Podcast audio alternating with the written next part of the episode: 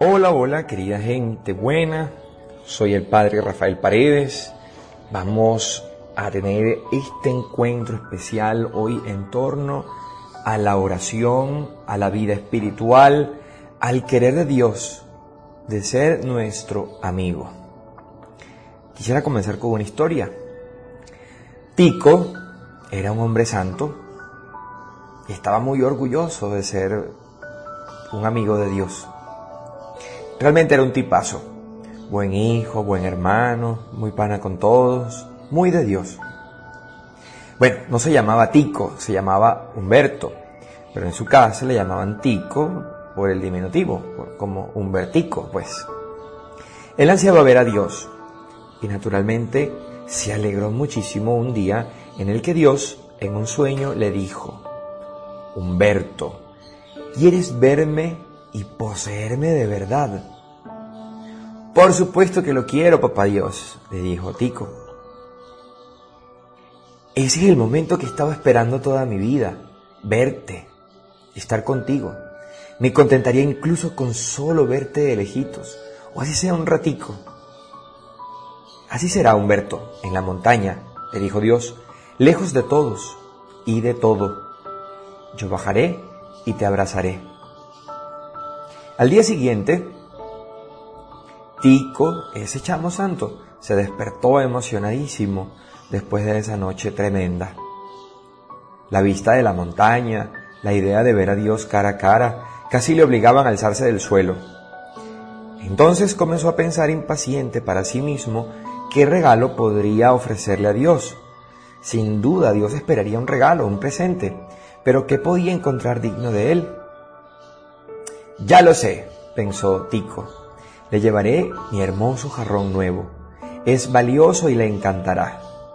Pero no puedo llevarlo vacío, debo llenarlo de algo. Estuvo pensando mucho y asiduamente en lo que metería en ese precioso jarrón. ¿Le llevaría oro? ¿Le llevaría plata? ¿Diamantes? ¿U otras piedras preciosas? Pero Dios mismo había hecho esas cosas, así que se merecía un regalo más valioso. Dijo, ah, ya sé, le llevaré Nutella, porque el hombre hizo la Nutella, Dios no. Dijo, no, no, no, no, mejor no, nada de eso. Mejor le llevaré mis oraciones, mi ayuda, mi servicio a los demás, mi limosna, sufrimientos, sacrificios, buenas obras, retiros, horas santas, rosarios, Humberto se sentía ahora contento de haber descubierto justamente lo que Dios esperaría y decidió aumentar sus oraciones y buenas obras, consiguiendo un verdadero récord en ellas. Durante las pocas semanas siguientes anotó cada oración y buena obra, colocando una piedrita en su jarrón, simbolizando cada una de ellas. Cuando estuviera lleno, entonces agarraría el jarrón, subiría a la montaña y allí se lo ofrecería a Dios como regalo. Finalmente, llegó el día, con su precioso jarrón lleno hasta los bordes de piedritas.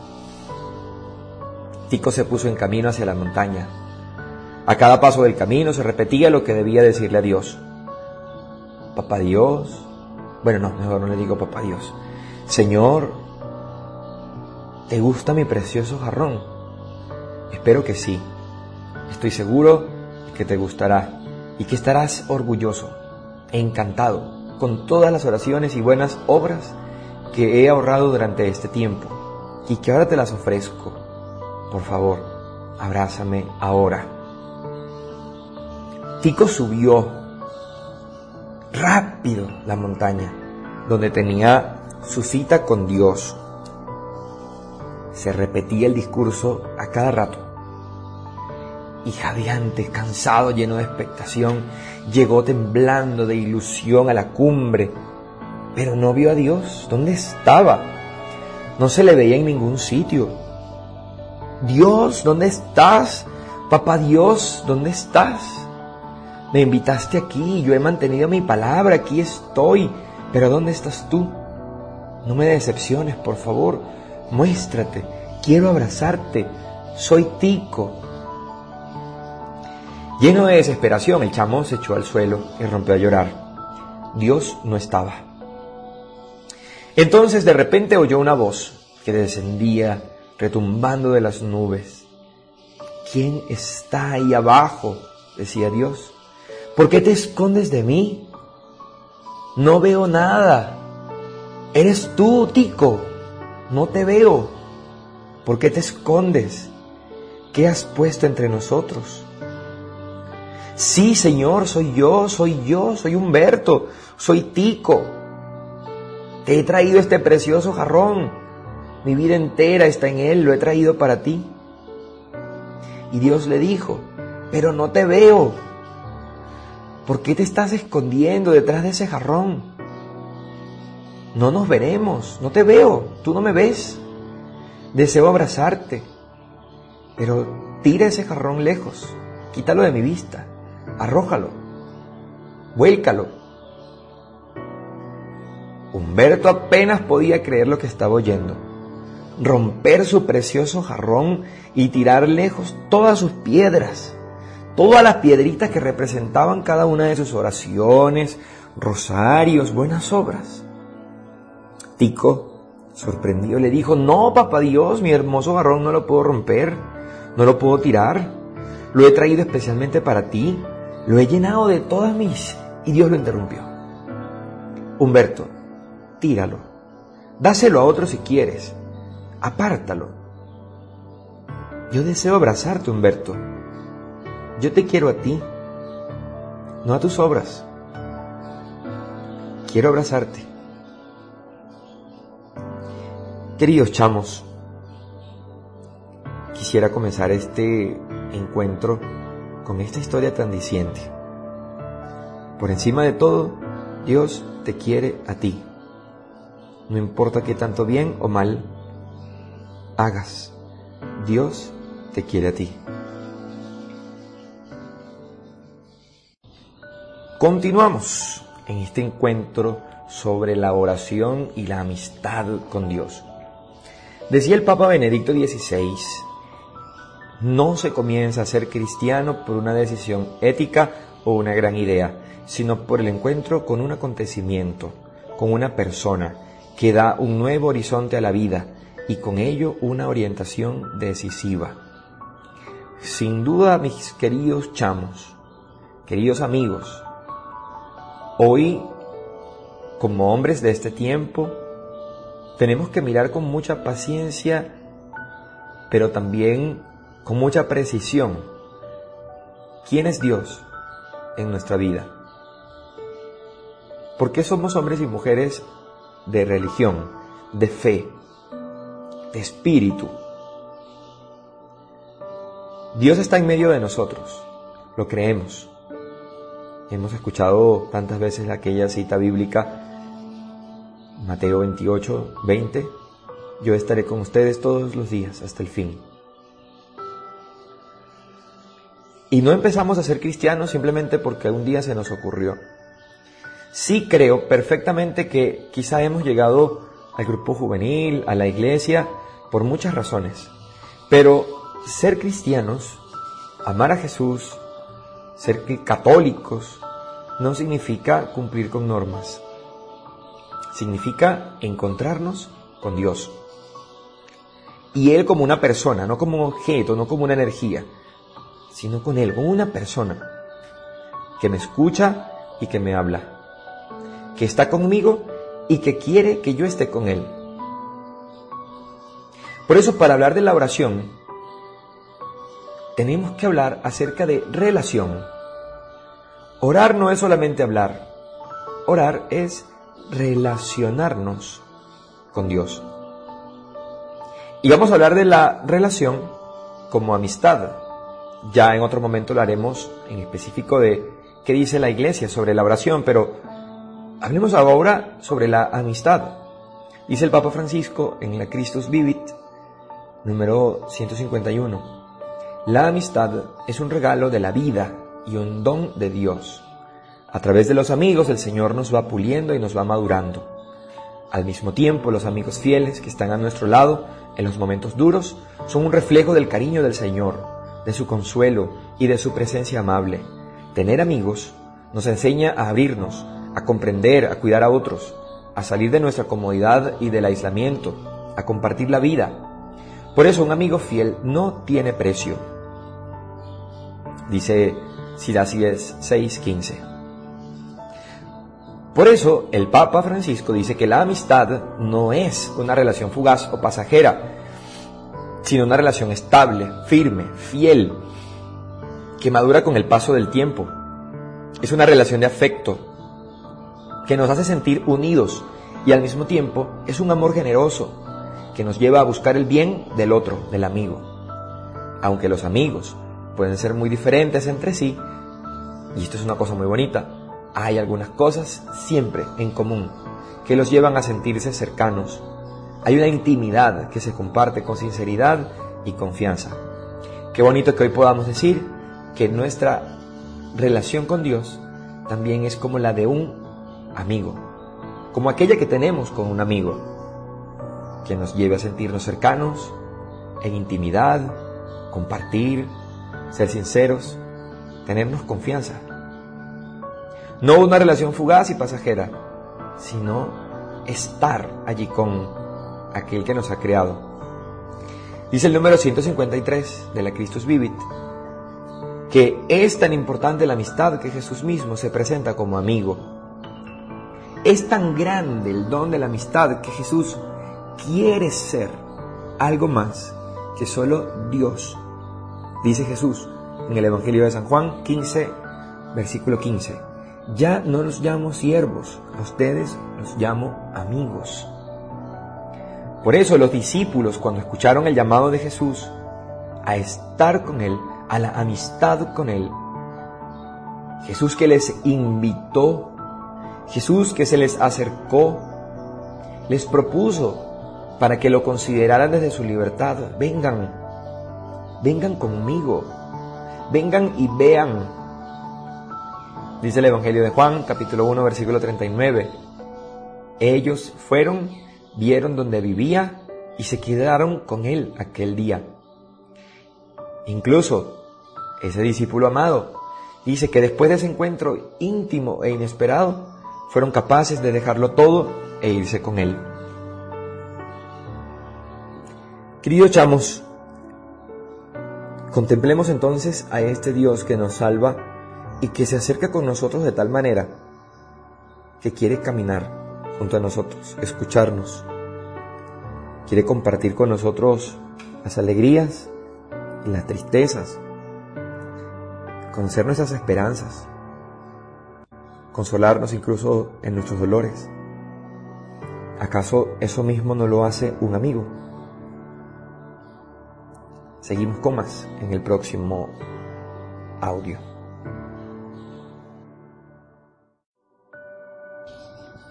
Vamos ahora con este tercer audio a hablar acerca específicamente de la oración. Quiero casi leer textualmente un libro maravilloso que luego les enviaré también, de Antonio Pérez Villavoz, llamado A Dios le importas. Quisiera leer algunos extractos de este apartado sobre la oración. Dice el Padre, la oración, ¿a qué voy a ella? Bueno, primero digamos que la oración es esa relación de amistad con Dios, es ese hablar. Creo que esa misma palabra lo, lo pudiera definir. ¿Qué es orar? Es la relación con Dios. Sea con palabras, sea solo con pensamientos, sea con cantos, sea con detalles, con acciones. Nuestra relación no se basa solamente en emitir palabras a través de nuestros labios, las cuerdas vocales. Es más que eso. Voy al libro. La oración, ¿a qué voy a ella? ¿Voy a oírle o a que me oiga?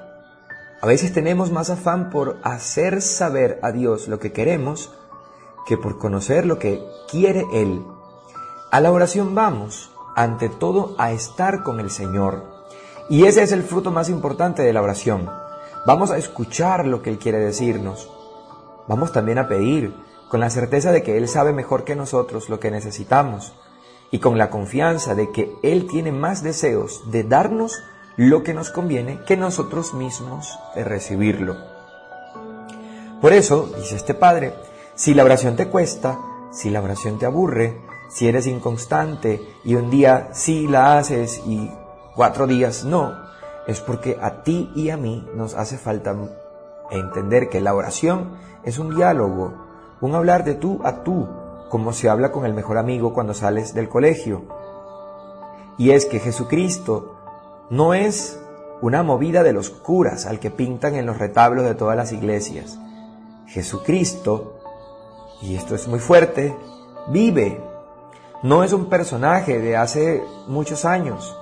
Cristo vive hoy, no está muerto, no es una figura para admirar, pero con la que no se puede hablar. Y ese Jesús que a ti y a mí nos ama con locura, y esto también es muy fuerte, nos está esperando en un sagrario y en el fondo del alma para hablar con nosotros. Eso es la oración, es esa relación profunda. Por eso lo primero es saber que cuando te pones a hacer oración, con quien vas a hablar es con Dios, con Jesucristo, no con tu imaginación, tus movidas o tus inventos mentales. De ahí que lo primero es pararse y ponerse en presencia de Dios, es decir, detenerse, pensar que estoy delante de Dios. Eso sitúa bastante tener conciencia. Eso nos hace mucho bien. No simplemente empezar a decir cosas y tal y sin, ningún orden en esa relación. Es saber que, que Él está allí y que yo estoy aquí para Él. Continúa el Padre. Y después, te puede servir leer un libro o no. El libro es como las muletas, dice el padre. Hay que usarlo para hacer andar el alma, pero el libro sirve si nos ayuda a hablar con Dios. Si no te sirve hablar con Dios, bueno, déjalo. Lo importante es hablarle a Dios con tus palabras, contarle lo que llevas dentro, lo bueno y lo malo. Lo primero, por eso, es dejarle a Dios que nos mire. Y entonces a lo mejor veremos que andamos mal que el alma no está limpia. Y es ahí cuando hay que hacer un acto de contrición, pedirle perdón de verdad por lo que hacemos mal. Y es que hasta que no hacemos esto, hasta que no somos capaces de mirarle a Dios sin miedo, parece que la oración nunca sale. Un obstáculo enorme que nos impide rezar bien es saber que estamos manchados por dentro. Y el diablillo nos tienta con la idea de que así no merece la pena acercarse a Dios. ¿Recuerdas lo del primer audio? A veces llegamos a Dios como con muchas cosas, trayéndole nuestros pecados o trayéndole virtudes y al final terminamos tanto, tanto, tanto hablando de nosotros, de lo bueno y lo malo que nos pasa, que dejamos de realmente hablarle a Él y dejar que Él nos abrace, como decíamos en la historia de Tico.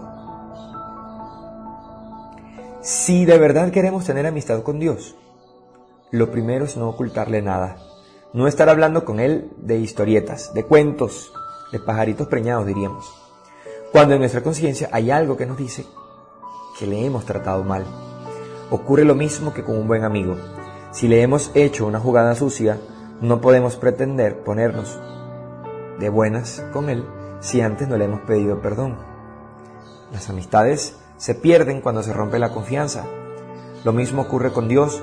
Por eso Santa Teresita del Niño Jesús, que era una santa muy santa, decía aquello de que lo que más le duele a Dios de las almas es la falta de confianza. Por eso empezar bien la oración es empezar pidiendo perdón, volver a conectar con Dios en nuestra alma, saber que Él nos quiere y nos perdona y eso es lo que lleva a la confianza lo que lleva a que la oración sea algo auténtico, algo que llena de verdad. Por eso la oración, cuando se hace bien, no aburre a nadie. ¿Cómo veo yo que Dios me habla? Bueno, dice el, Padre, Dios habla al hombre en el fondo del corazón. La frase te sonará a poesía de folleto, pero es que es así.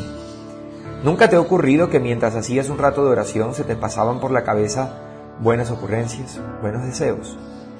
Pues así es como Dios habla. Esos buenos deseos no son fruto de que tú eres muy inteligente, que además seguro lo eres, sino que es palabra de Dios.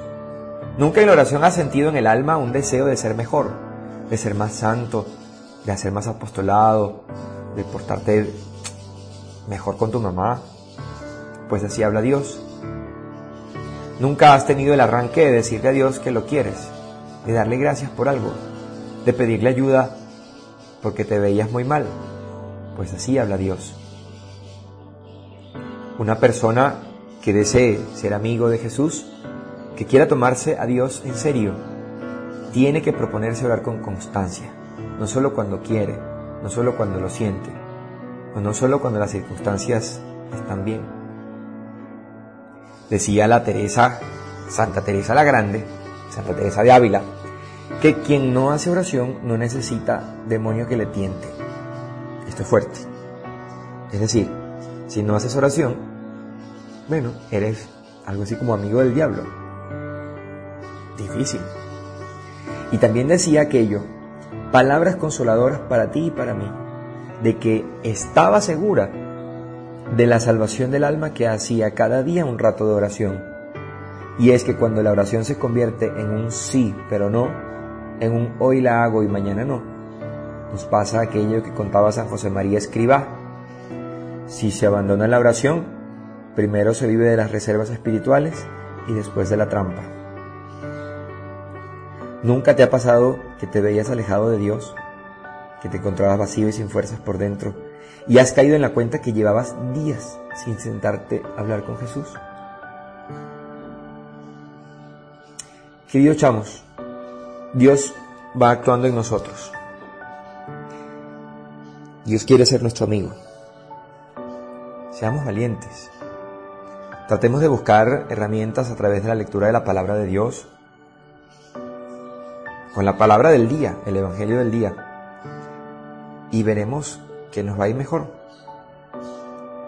Hay mucho por aprender, mucho por hacer, pero hasta aquí lo dejamos hoy. Busquemos como Tico abrazar a Dios, ser sinceros.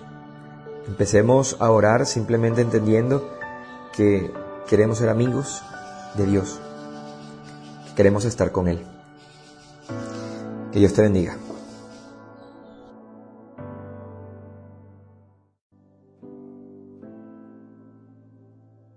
Vamos con este último cuarto audio. La alegría. Hablemos de la alegría. Ya hemos hablado de la belleza, de la necesidad de entender a Cristo como la belleza misma y que esa belleza se transparenta, se transforma hacia afuera en alegría. Pero ¿qué es alegría? El verbo alegrarse o estar alegre en el griego se dice jairé y la palabra alegría, el sustantivo, jara. Estas palabras denotan muchos significados en las Sagradas Escrituras, que pueden iluminar también nuestra vida cristiana. Aparece tal como está 74 veces como verbo y 59 veces como sustantivo a lo largo de todo el Nuevo Testamento. No se puede definir algo en nuestra dogmática, como bien se sabe, sin partir del dato bíblico.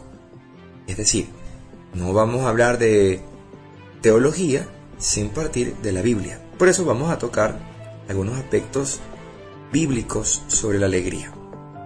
En los, evangelios sinópticos se aprecia el tiempo de Jesús como un tiempo de alegría. Dice Jesús, pueden estar de luto los amigos del novio mientras el novio está con ellos. Tiene una connotación totalmente escatológica.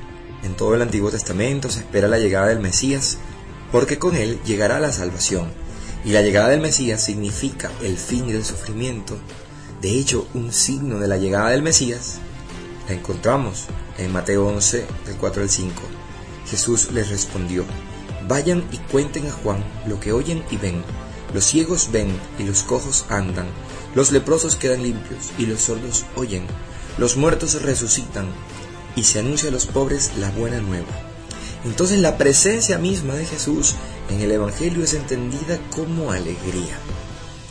En San Lucas, de forma muy especial, este es un tema de grandísima relevancia.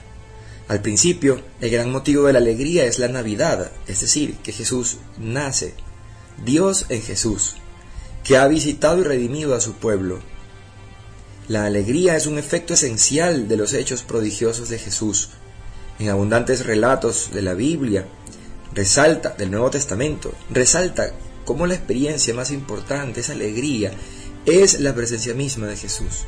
Alegría por los logros de la evangelización, Lucas 10, 17, la misericordia con los pecadores, Lucas 15, versículos 7, 10 y 23, la conversión del Hijo, que vuelve a su Padre, de igual manera, Lucas 15, ahora 6, 9 y 32.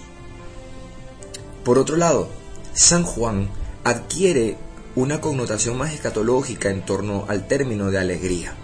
La alegría perfecta, dirá San Juan, en donde la angustia queda desterrada porque Jesús ha venido al mundo. San Juan 16, 33, primera de Juan 1, 4. La tristeza actual se convertirá en alegría, dice Jesús. Juan 16, 22. Se puede entonces observar a una alegría escatológica, es decir, que va más allá de estos tiempos, del aquí y del ahora, que no está descrita como un estado psíquico de entusiasmo, tal como lo hemos dicho en otros momentos, no es solamente un sentimiento, sino una situación en la que los creyentes ya no necesitan hacerse más preguntas. Vivir alegría perfecta es sentirse plenos, llenos, completos por Dios. San Pablo dice que la alegría de la condición cristiana está en una plena relación paradójica con la tristeza, tribulación e inquietud. En Cristo, la alegría tendrá su verdadero significado. Esto resalta en todas las cartas paulinas, en donde esta alegría se sitúa más allá de la alegría superficial de sonrisas, de dientes pelados porque es una alegría en el Señor. Por consiguiente, no depende solo de nosotros mismos, depende del abrazar la fe en Cristo. Por eso San Pablo continuamente llama y exhorta a esa alegría en el Señor. Filipenses 3.1, Filipenses 4, versículo 4 y versículo 10, Romanos 12, 12, Segunda de Corintios 6, 10. Con todo esto que hemos dicho, no puede surgir otra cosa sino una propuesta de acción concreta que comprometa a toda la persona a incluirse en un proceso de transformación personal y comunitario. Por la fe en Cristo comprendemos que de verdad nuestra alegría será colmada y nadie nos la podrá arrebatar. Como María, podemos cambiar ahora entonces nuestra oración de un miserere, es decir, de un Señor ten misericordia, y cambiarlo más bien por un Magnificat. Proclama mi alma la grandeza del Señor. Así lo hizo María. Esta es la opción del cristiano, que su tristeza la puede cambiar en gozo por la presencia de Dios en su vida. San Juan 16, 20. Por eso tendremos que reconocer, como María, la pequeñez de nuestra vida desde esta experiencia de finitud y pecado y proyectar a partir de allí la explosión serena y luminosa del canto de los pobres en ese mismo himno, en el Magnificat. Por la fe, se nos invita a experimentar la herida punzante e imprevista de la belleza de Dios, como lo decíamos en audios anteriores, y lanzarnos hacia el otro para poder encontrar nuestra perfecta adhesión a aquel que en su cruz pudo abrirnos las puertas del paraíso. Estamos convencidos de la presencia de la belleza más perfecta de Cristo Jesús en el mundo. Él va buscando los corazones para avivarlos en el espíritu de su alegría. Nos ha mostrado que esta experiencia de contemplación de su amor mueve en nuestro corazón a un canto siempre nuevo. Así que con la convicción de que siempre nos acompaña, cantaremos juntos con San Pablo. Romanos 8, 38, 39. Cito, Pues estoy seguro de que ni la muerte, ni la vida, ni los ángeles, ni los principados, ni lo presente, ni lo futuro, ni las potestades, ni la altura, ni la profundidad, ni otra criatura alguna podrá separarnos del amor de Dios manifestado en Cristo Jesús, Señor nuestro. Por eso, queridos amigos, terminando este encuentro con Dostoyevsky, nosotros tenemos que volvernos a preguntar, ¿qué belleza salvará al mundo? Hoy tenemos una respuesta clara. Es la belleza redentora de Cristo Jesús, Señor nuestro, el Emmanuel, el Dios con nosotros. Ahora, nos queda a cada uno de nosotros dejarnos impactar por esa belleza que salva y ser aquí en el mundo síntomas de esa belleza en el mundo, es decir, mostrar la alegría de Cristo en la tierra. Para hablar, conversar un poco en el foro, ¿cómo te sientes hoy llamado a ser alegría para el mundo? ¿Cómo vivir la alegría en este tiempo tan difícil que nosotros atravesamos? ¿Cómo salvar el mundo? Mostrando la belleza de Dios. Que Dios te bendiga. Ha sido un gusto encontrarnos por acá. Les sirvió el Padre Rafael Paredes de la Arquidiócesis de Valencia. Seguimos en camino.